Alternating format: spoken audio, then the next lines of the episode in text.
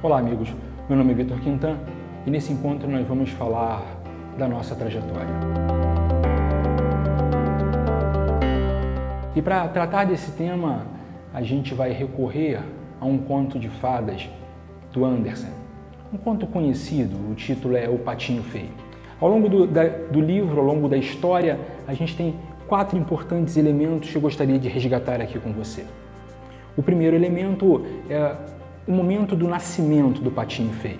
Nasce o patinho feio e não é bem recebido pela sua família.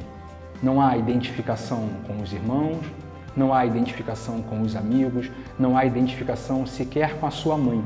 E aí tem pra gente uma primeira lição. No momento do nosso nascimento, não há pra gente um lugar no mundo. O nosso lugar no mundo vai precisar ser encontrado. O nosso lugar no mundo é uma busca continuada que começa com o nosso nascimento. E porque o nosso patinho feio, então, se sentiu tão rejeitado no seio familiar, ele resolve migrar. E no caminho encontra um grupo de amigos que o acolhe. Mas numa dessas grandes tragédias da vida, um cão farejador se alimenta dos seus amigos. E agora de novo ele está sozinho. E agora sozinho com uma angústia, porque os cães farejadores que se alimentaram dos seus amigos apenas hum, farejaram o nosso patinho feio, sequer se alimentaram dele.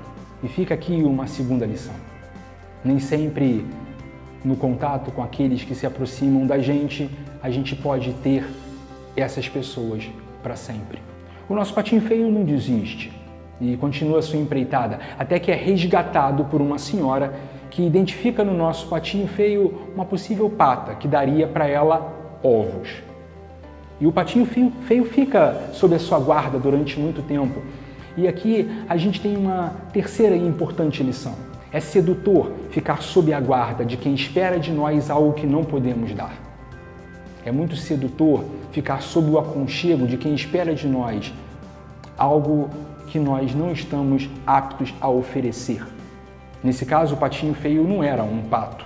Para ser mais preciso, não era uma pata. Não daria o ovo esperado para essa senhora. Mas ele sente saudade da água.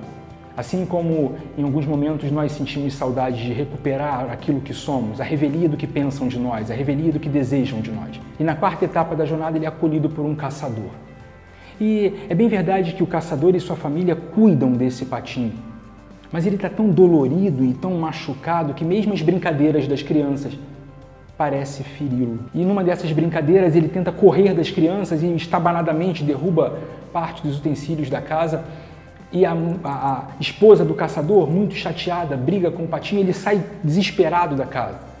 E já desistindo, já resignado, já disposto a viver sozinho no lago, ele vê um grupo de cisnes passando e se encanta com a beleza dos cisnes. Mas assim que se aproximam os cisnes, ele já baixa a cabeça na expectativa de um novo sofrimento quando percebe o próprio rosto, quando percebe a própria face, quando enfim vê o seu reflexo na água e se identifica. E aqui a gente tem uma quinta e última belíssima lição do Anderson.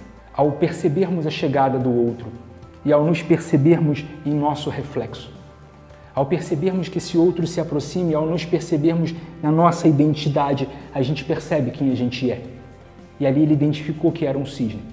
E ali ele identificou quem era o seu grupo. E ali ele identificou qual era o seu lugar no mundo.